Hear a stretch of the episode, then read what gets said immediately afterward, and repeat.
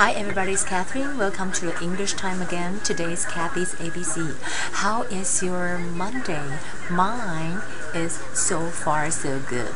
Up till this morning, I taped it two um, sequence of um, show and two segments of a show anyway. But uh, it's uh, 现代启示录 and uh, I'm still working on the news today for the uh, later evening news. And I still wanted to have some time with you guys for the English class.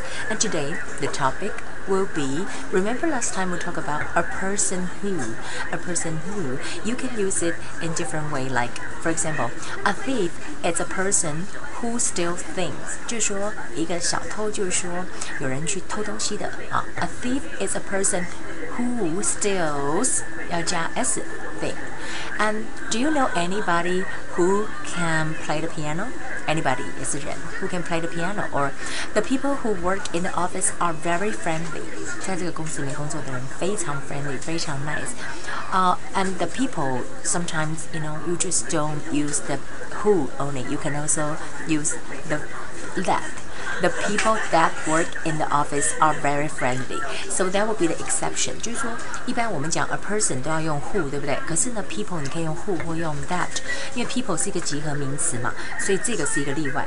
Okay, um, the vocabularies for today it will be once, once, once you you hear the warning of earthquake, you better hide under the desk. Something like that. Once 一旦啊，紧张 ，I get nervous all the time. I always get nervous before examination. 害怕 is not just nervous, but it's afraid.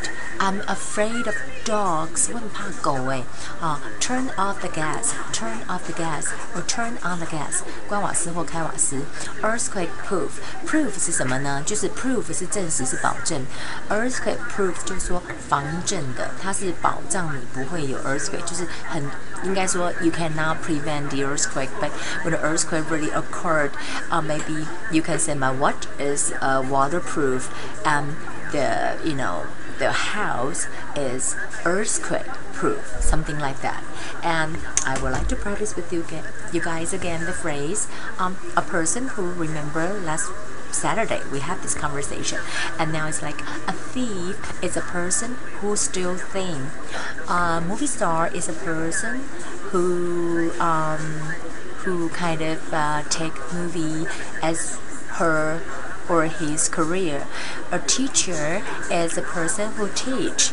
A singer is a person who sings, something like that.